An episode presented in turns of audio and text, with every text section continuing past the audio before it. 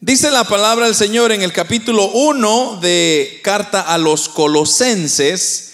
Y vamos a leer dos versículos, versículo 8 y versículo 9. O sí, más bien, vamos a leer el 8 al 10.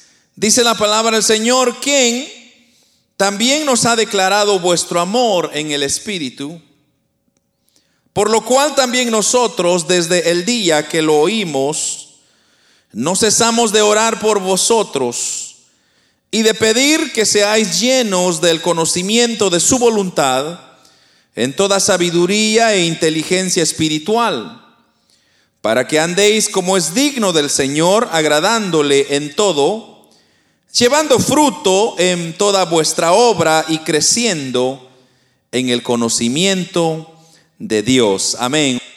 Yo voy a ser breve, hermanos, en esta tarde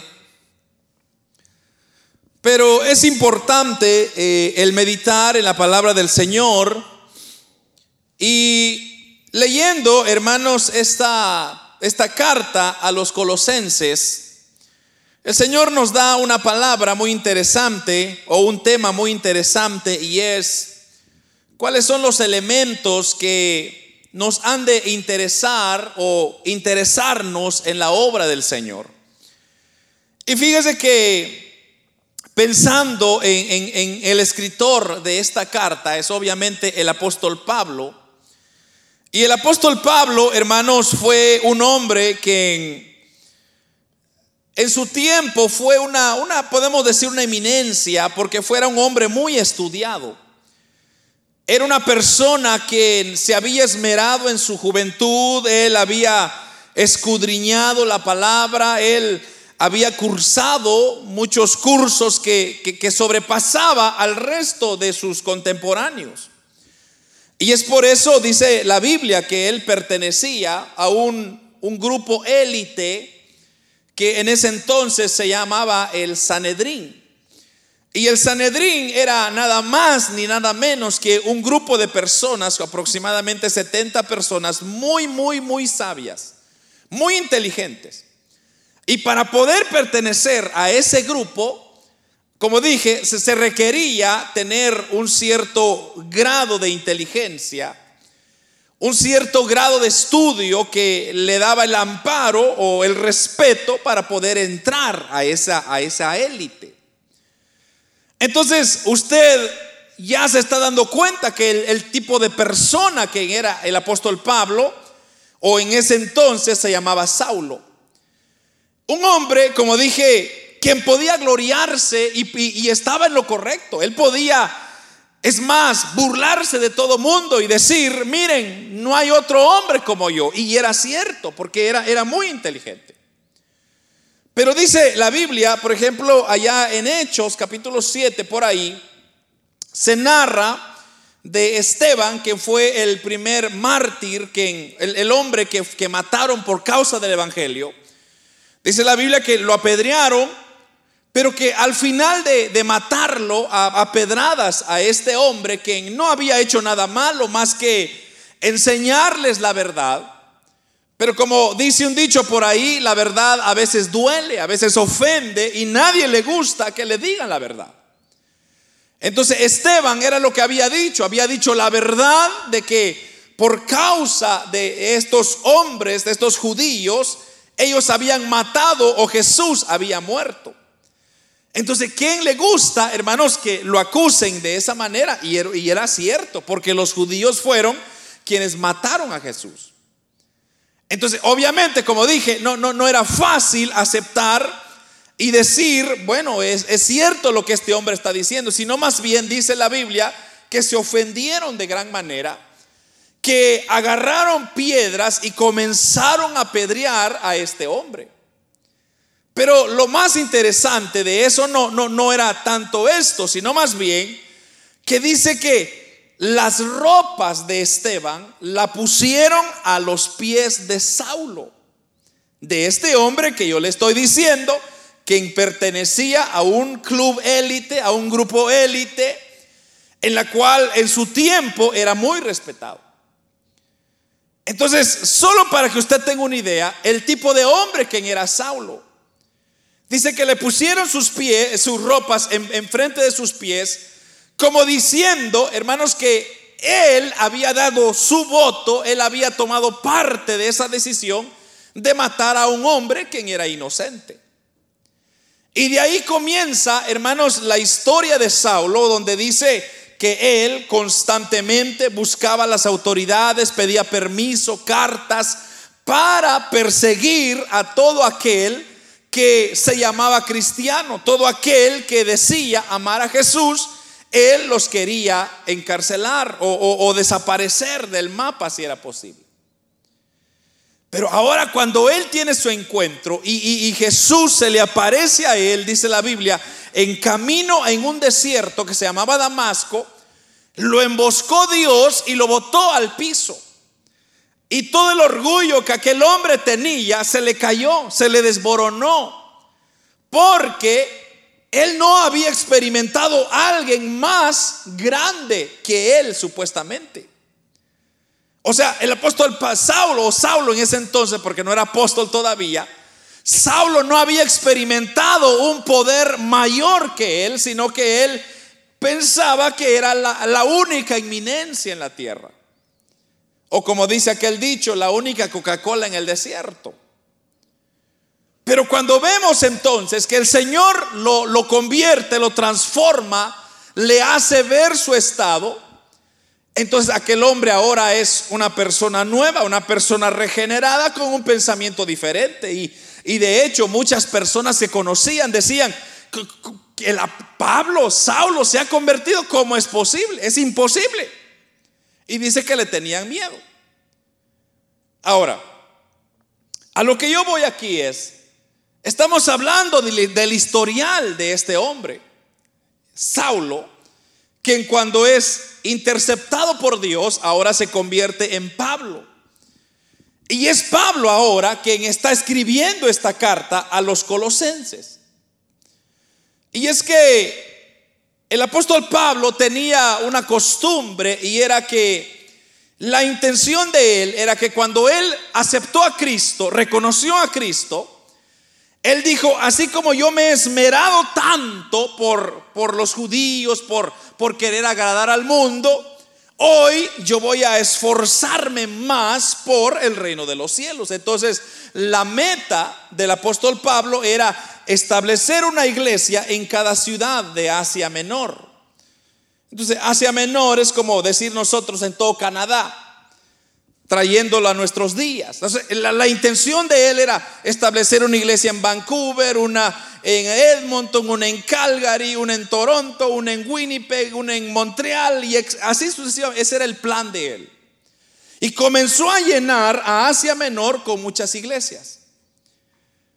Pero el problema es que como él no estaba presente en estas iglesias, entonces en las iglesias se comenzaron a levantar ciertas cosas. Y, por ejemplo, aquí en, Colosenses, la, la, iglesia en Colosas, porque así dice, si usted lo mira en el versículo, versículo 2, a los santos y fieles hermanos en Cristo que están en Colosas. Entonces, Colosas era el lugar donde estaba la iglesia. Y dice que en la iglesia de Colosas se comenzó a infiltrar una serie de hermanos o personas o eminencias, si se le, puede llamar de esa manera, que ellos creían de igual manera que eran conocían mucho, que comenzaron a introducir algo que se le llamaba el gnosticismo. El gnosticismo, hermanos, es aquel pensamiento, bueno, viene gnosis de, de conocimiento, pero que ellos creían de que entre más conocimiento tenía usted, más espiritual era. Entonces, entre más conocía usted, más cerca estaba de Dios. Pero en ese gnosticismo ellos introducían de que Jesús no vino en carne, en piel y carne, sino que vino en conocimiento. Entonces estaban errando la palabra de Dios. Entonces ahí es donde el apóstol Pablo entonces viene y les escribe esta carta. Y ese es un estilo que Pablo tenía mucho porque él no podía estar presente en todas las iglesias, entonces él lo que hacía era, les traían las noticias. Entonces les decían, mire hermano Pablo, fíjese que allá en Colosas hay un problema. Y ya le explicaban. Entonces venía él y escribía una carta. Y esta carta es la que él escribió a la iglesia en Colosas. Entonces en Colosas dice, dice la historia que no fue el apóstol Pablo quien abrió la iglesia, sino lo abrió otro personaje que ahí usted lo va a ver en el versículo 8, si no me equivoco. A ver si lo encuentro, lo encuentro acá. Epafras, no, versículo 7. Como lo habéis aprendido de Epafras, nuestro consiervo amado, que es un fiel ministro de Cristo para vosotros. Entonces, eh, y yo comencé a leer de ahí en adelante, pero Epafras, perdón, era el pastor, digamos, de Colosas. Pero ahora, aquí está lo interesante, que es donde yo leí en el versículo 9 y el versículo 10, es donde el Señor me mostraba el consejo que ahora yo quiero compartir con ustedes, porque mire lo que dice. Por lo cual también nosotros, dice el apóstol Pablo, desde el día que lo oímos, notes eso, el día que lo oímos, no cesamos de orar por vosotros y de pedir que seáis llenos del conocimiento de su voluntad. Vamos a dejarlo por ahí en un momento. Entonces, aquí está exactamente las palabras, se lo voy a, traducir un poco más en términos nuestros. Lo que el apóstol Pablo está diciendo es, desde que ustedes me informaron lo que estaba pasando en Colosas, nosotros tomamos una decisión y es la decisión de orar por ustedes. Orar para que Dios los ilumine, para que Dios les vuelva a interesar una vez más la obra del Señor. Ahí está el tema. Interesémonos por la obra del Señor. Entonces, eso es muy importante. El apóstol Pablo se comenzó a interesar en que los hermanos que pertenecían a la iglesia tenían que interesarse por la obra, porque el momento que ese interés se pierde, es el momento que entonces ya no hay sentido para ser parte de una iglesia. Si usted pierde el interés de servir a Dios, de honrar a Dios, de adorar a Dios, de exaltar el nombre de Dios, entonces ya va perdiendo usted su sazón y, ya no va disfrutando de lo que Dios le quiere dar, de lo que Dios le quiere regalar.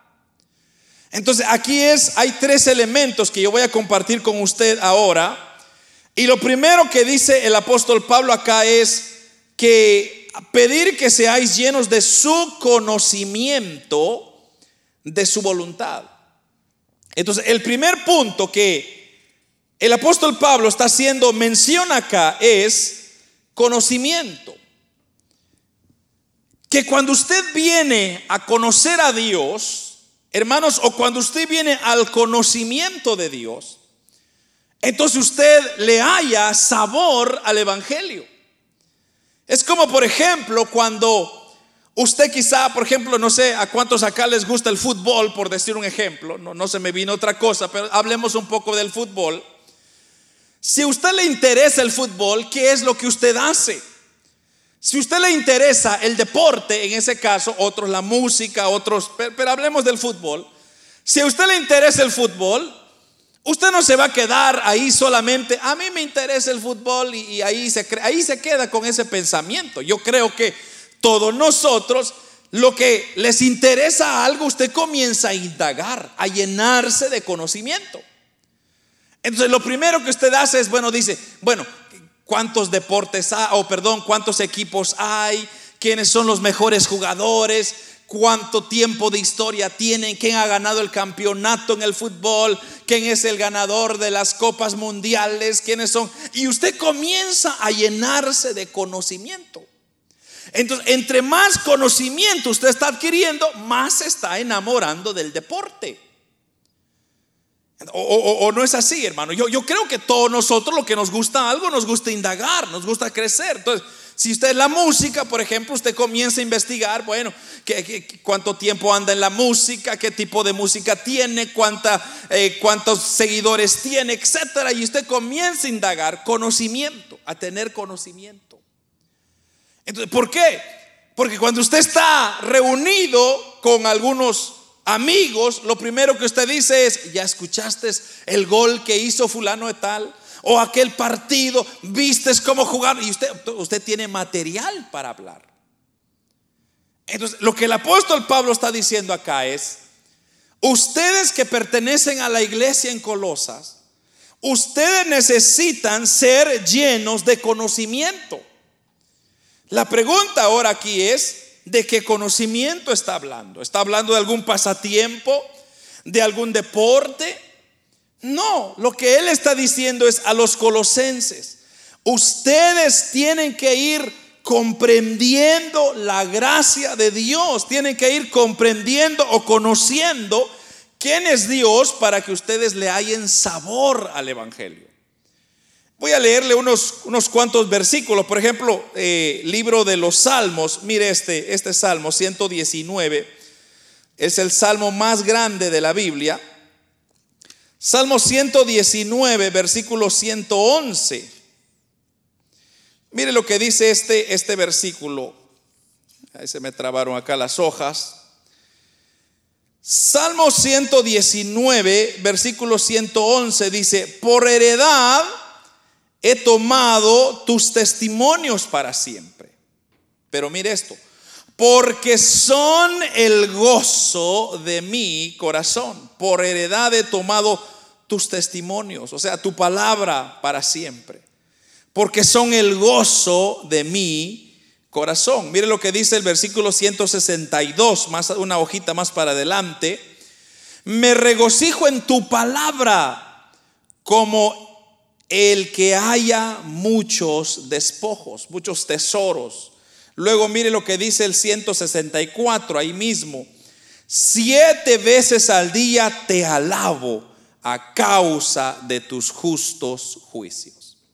Pero note usted, cada uno de estos versículos está hablando de una alegría, de un regocijo, de conocer las leyes, de conocer el amor, de conocer cómo es Dios, cómo se glorifica a Dios. Muchas personas hablan mal de Dios porque no le conocen. Pero si nosotros tan solo conociéramos quién es Dios, hermano, nos sorprenderíamos del amor y la gracia y la misericordia de Dios. También se nos impone, se nos empuja a obtener este conocimiento, pero que con diligencia, aplicarse con diligencia. Mire lo que dice Hebreos, Hebreos capítulo 5, versículo 12. Hebreos 5:12 dice así, porque habiendo ya de ser maestros, de ser ya maestros, después de tanto tiempo, tenéis necesidad de que os vuelva a enseñar cuáles son los primeros rudimentos de la palabra de Dios. Y habéis llegado a ser tales que tenéis necesidad de leche y no de alimento sólido. Entonces, aquí Hebreos, el escritor de los Hebreos está como que reclamando, porque él está diciendo, ustedes ya deberían de ser maestros. En otras palabras, ustedes ya deberían de tener un conocimiento más amplio de Dios, sino que tengo que volverles a enseñar otra vez esos primeros, esos principios, el ABC y dice, en vez de estar tomando leche, ustedes ya deberían estar comiendo comida sólida. Pero ahora la pregunta es, ¿por qué es necesario conocer? Porque el, el conocer nos permite crecer. Debemos nosotros de desear la palabra de Dios, hermanos, como el alimento que nosotros lo deseamos. No sé si usted, a sus padres cuando usted era más chiquito, le, le decían a usted, si no comes, no vas a crecer. No sé cuántos le dijeron eso. Mis papás me decían a mí todo el tiempo. Nosotros le decimos a nuestros hijos todo el tiempo. Si tú no comes, hijo mío, no vas a crecer. Entonces, uno, uno lo que quería hacer ahí es meterle miedo al niño para que el niño coma. Entonces, en la vida cristiana, en la vida espiritual, similarmente es. Usted necesita alimentarse de la palabra para poder crecer, tener crecimiento. Y se desea tener crecimiento. Porque si nosotros no crecemos en la vida espiritual, entonces no vamos a poder experimentar el gozo total, el gozo completo que Dios nos da. Y hermanos, para poder crecer, miren, lo que dice Primera de Pedro, si, no me equivoco, creo que es Primera de Pedro, capítulo 2, donde hemos, hemos leído esta porción de, de Pedro. Capítulo 2, versículo 1 y 2, dice, desechando pues toda malicia, todo engaño, hipocresía, envidias y todas las detracciones, desead como niños recién nacidos la leche espiritual, no adulterada, para que por ella crezcáis para salvación.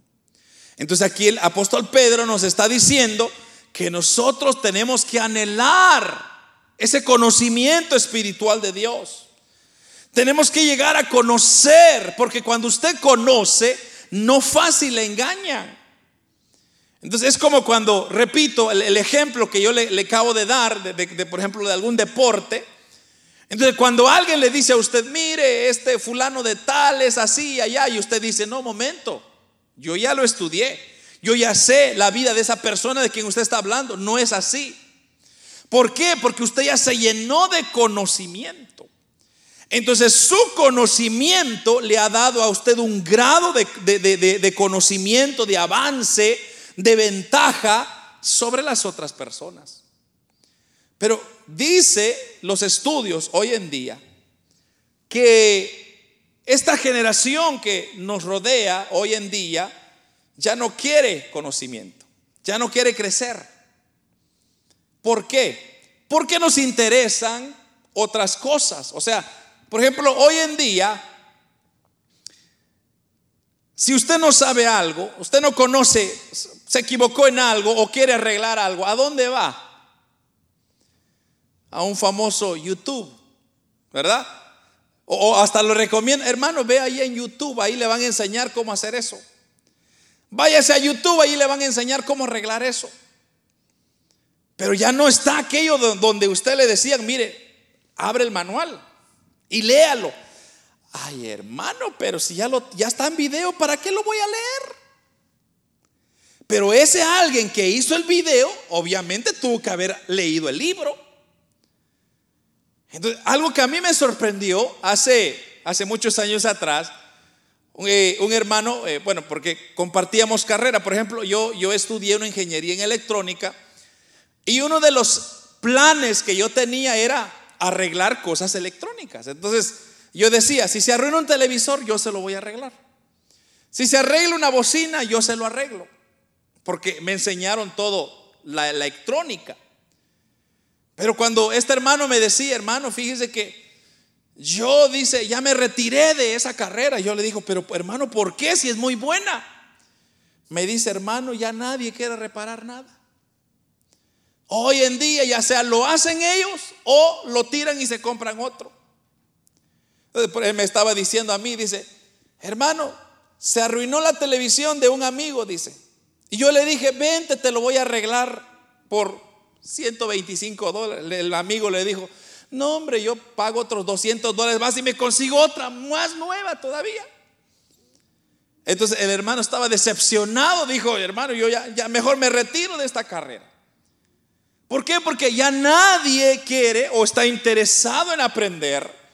Ya nadie quiere tener un conocimiento más amplio de algo. Entonces, si usted es experto en algo, sea experto en eso. Y hermano, échele ganas, aprenda, sea mejor. Si usted es en su trabajo el mejor, el mejor de lo que usted hace, sea el mejor. Lea, estudie, capacítese para que otros vengan y digan, como ese quiero ser yo. Eso es lo que el apóstol Pablo está diciendo acá. Le dice, no cesamos de orar por vosotros y de pedir que seáis llenos del conocimiento. Pero ¿de qué conocimiento? Dice, de su voluntad. ¿De, ¿De quién está hablando? ¿De cuál voluntad estamos hablando? Estamos hablando de la voluntad de Dios. ¿Por qué? Porque los hermanos estaban siendo confundidos con esto del, del gnosticismo. Entonces, para que ellos no fueran engañados, tenían que llenarse del conocimiento de la palabra. Me encanta lo que dice el salmista allá en el Salmo 119, versículo 15, dice, en tus mandamientos meditaré. Consideraré tus caminos, me regocijaré en tus estatutos, no me olvidaré de tus palabras. Eso, hermano, es precioso. Pero esto, esto donde dice, en tus mandamientos meditaré. Eso es muy importante. Porque cuando usted medita en la palabra de Dios, usted se va a dar dando cuenta de, de tantas cosas que no son como el mundo las pinta. Sino más bien usted se va a dar cuenta de que Dios desde un principio ha tenido un plan para la humanidad. Entonces ahí dice, consideraré tus caminos. Versículo 16, me regocijaré en tu palabra, tus estatutos, y no me olvidaré de tus palabras. Eso, hermanos, cuando nos volvemos, como el apóstol Pablo está diciendo acá, a los hermanos de los colosenses o de Colosas, él nos está diciendo que nosotros aprendamos, ardamos en el conocimiento.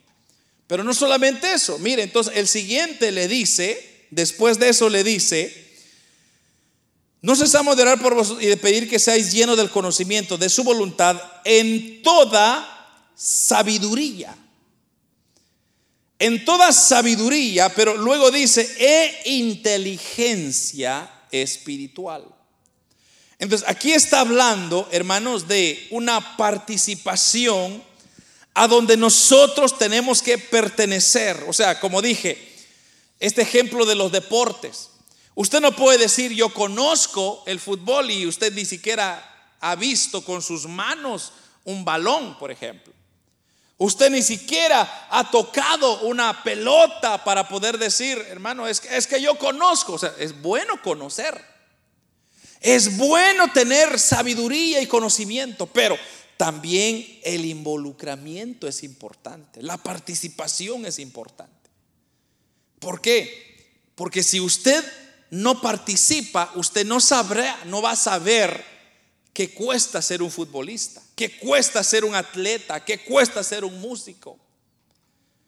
Por ejemplo, algo que muchas veces se, pasa por alto, por ejemplo, un músico, cuando uno lo escucha y, y uno dice, mire qué bonito canta ese cantante o esa cantante, qué bonito interpreta.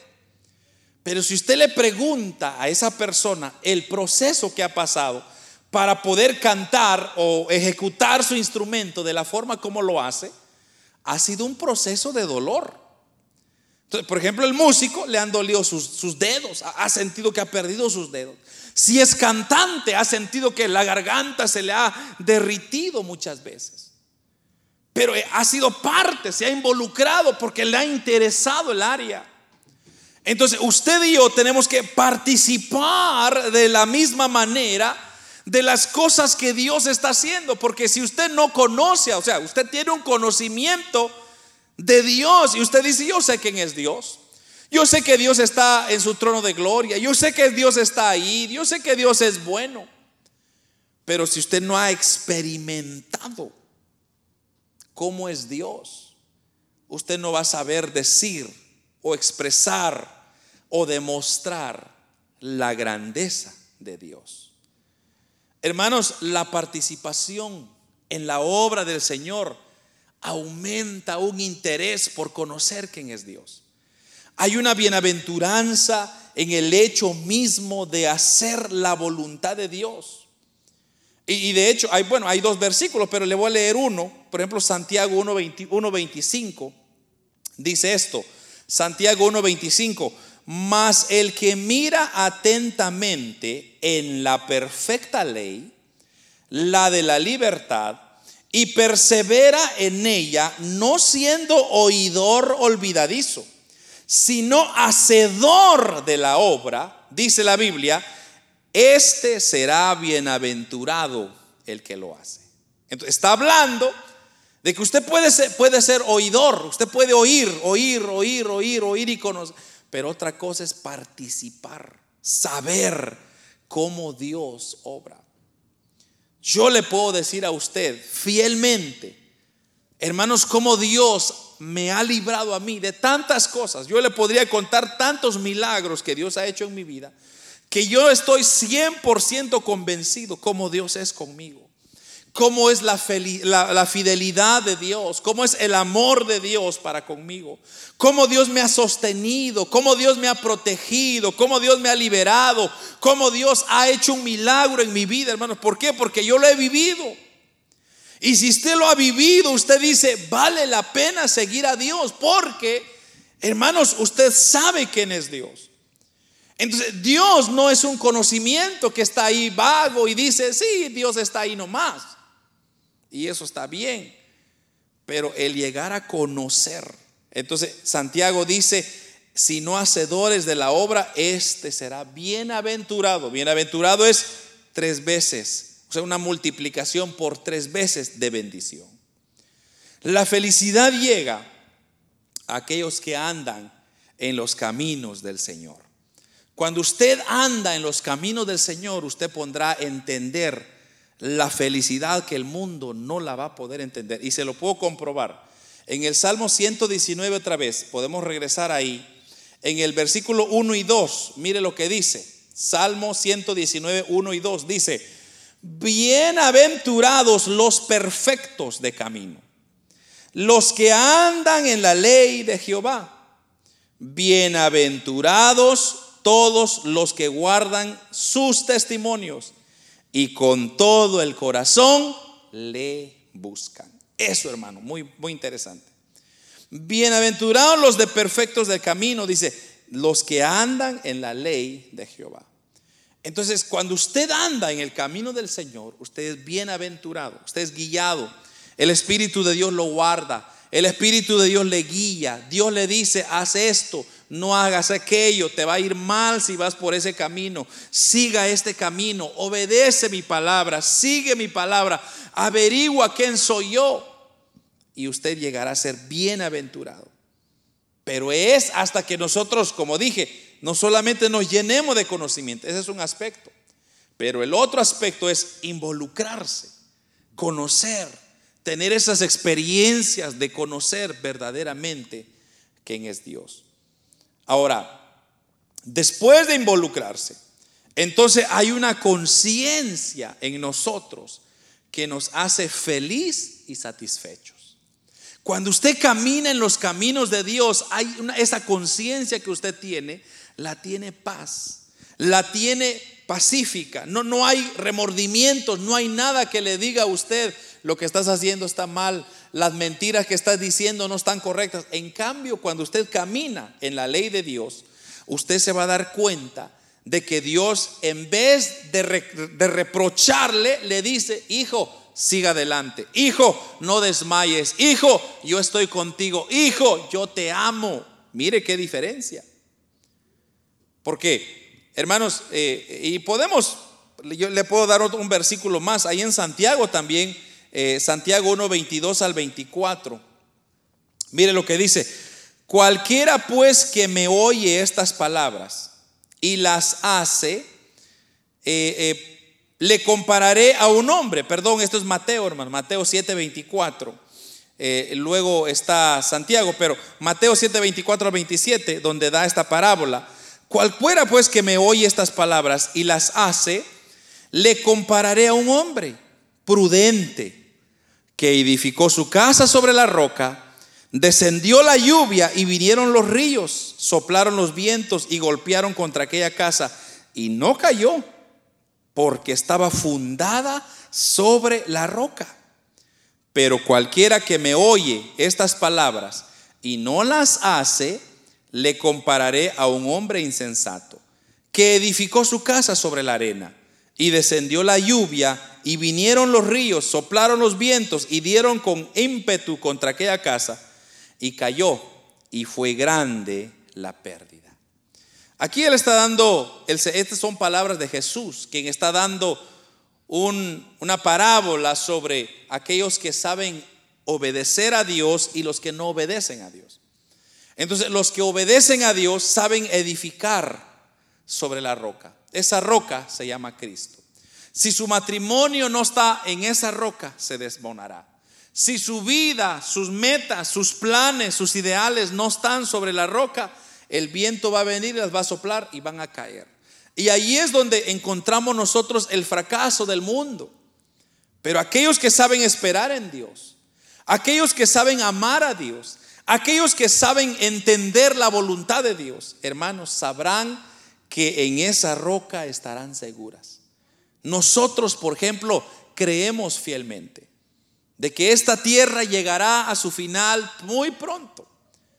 Todo lo que está aconteciendo, ya la Biblia lo ha hablado. O sea, esto no es, hermano, los científicos hoy en día están usando la Biblia para entender de que esto ya estaba dicho mucho tiempo antes.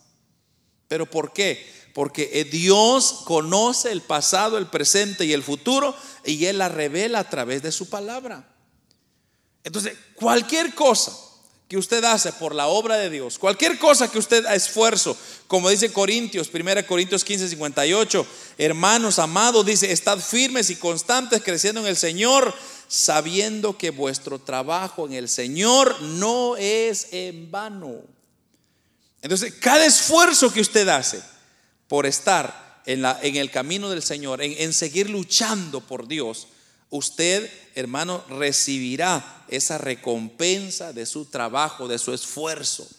Todo lo que conlleva a participar de las cosas de Dios, siempre habrán recompensas. Porque mire el versículo 10 de nuestra porción que leímos, donde Pablo les dice, para que andéis como es digno del Señor, agradándole en todo llevando fruto en toda buena obra y creciendo en el conocimiento de Dios. Una vez más, vuelve a reiterar el conocimiento que nosotros tenemos que ir creciendo.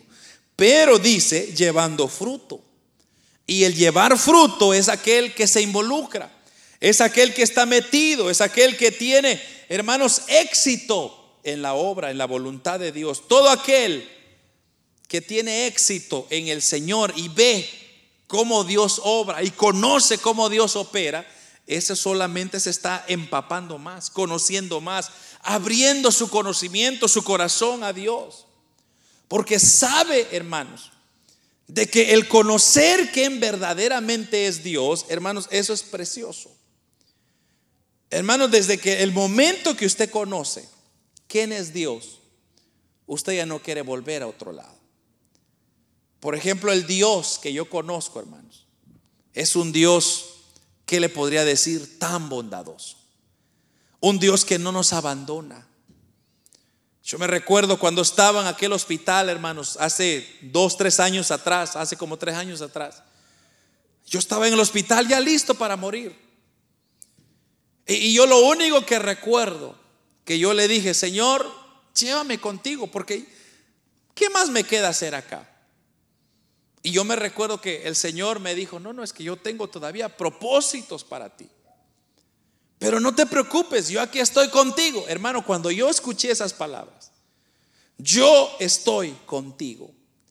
Yo pude literalmente sentir una protección que Dios me estaba dando en aquel momento. Y no importa el que quería verme mal o el que quería que yo me muriera, eso no importaría. Porque si Dios estaba conmigo, eso era más que suficiente.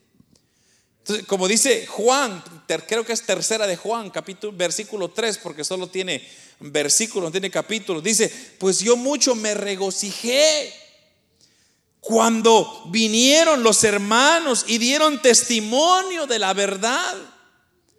Yo dice, no tengo mayor gozo que este, que el oír que mis hijos andan en la verdad. Eso, hermano, el andar en la verdad es lo hermoso, lo más precioso que puede existir para el hombre, porque no podemos estar errados, perdidos. Pero aquellos que conocen a Dios andan en la verdad y la verdad es Jesucristo.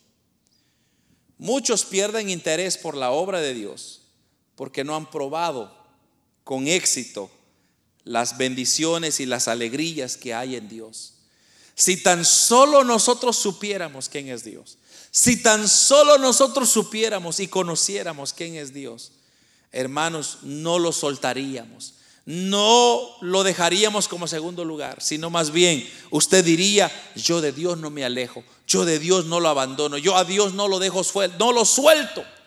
Porque si lo suelto me va a ir mal. ¿Pero por qué? Porque usted conoce, usted ya experimentó quién es. Usted se ha interesado por el Señor. Pero como le dije, repito lo que, lo que dije o lo que dice el apóstol Pablo, que hay que agradarle, dice, en todo, llevando fruto toda buena obra y creciendo en el conocimiento de Dios. Y luego el versículo 12, 11, perdón, dice todavía, fortalecidos con todo poder, conforme a la potencia de su gloria, para toda paciencia y longanimidad, con gozo, dando gracias al Padre que nos hizo aptos para participar de la herencia de los santos en la luz. Y si quiere continuamos, el cual nos ha librado de la potestad de las tinieblas y trasladado al reino de su amado Hijo, en quien tenemos redención por su sangre y perdón de pecados. Entonces, aquí, hermanos, usted puede notar la, buena intención del apóstol Pablo. La, la intención, como dije, el apóstol Pablo era hermanos, llénense de la palabra, conozcan quién es Dios, vean ustedes, averigüen, pregunten, llénense, pero también conozcan quién es Dios. También involúcrense, también experimenten los gozos, las alegrías, los deleites, las bendiciones, los milagros, las provisiones que Dios hace. Y nos vamos a dar cuenta quién es Dios y cómo es Dios y cómo se glorifica Dios, cómo se mueve Dios. Hermanos, el amor de Dios verdaderamente es maravilloso. El amor de Dios, desde que yo conocí a Dios, a los 15 años, yo conocí al Señor a los 15 años. Hermanos, yo nunca lo he dejado ni, ni me ha interesado en abandonarlo, porque desde que yo lo conocí, yo llegué a experimentar de que en Dios, hermanos, todas mis metas las he logrado he alcanzado cosas que nunca imaginé tener. He, logrado experimentar y conocer verdaderamente quién es Dios. Pero muchos a veces olvidamos lo importante que es Dios para nosotros y lo dejamos en segunda categoría. Y cuando Dios cae en segunda categoría, entonces dejamos de crecer, porque ya no queremos indagar quién es Dios. Pero si usted comienza a indagar, a meterse, a involucrarse, a saber, usted se va a dar cuenta del amor, el cuidado, la protección, cómo ha sido Dios, hermanos, guardándolo hasta este momento. Y usted se saca una conclusión y dice, de veras que yo no, yo no estaría hasta acá si no fuera por la misericordia del Señor. Amén. Vamos a orar, hermanos, esta tarde.